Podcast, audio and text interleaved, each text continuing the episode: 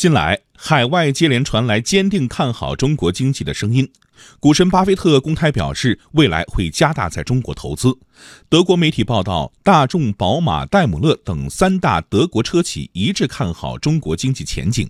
彭博社感慨，中国经济表现越来越好，看好中国的人士迎来了春天。摩根大通最近将中国经济增速预期上调到百分之六点四。摩根大通亚太区副主席李晶说：“受出口复苏、减税降费持续发力、信贷增速回升等利好因素影响，今年一季度中国经济同比增长百分之六点四，超出市场预期。考虑到宏观政策将继续支持稳增长，预计中国经济增速将保持稳健。二季度同比增速可能为百分之六点四，三季度可能进一步提升到百分之六点五。在国际货币基金组织发布的最新报告中，中国成为唯一被上调今年增长预期的主要经济体。国际货币基金组织亚太部主任李昌镛对中国经济贡献充分肯定。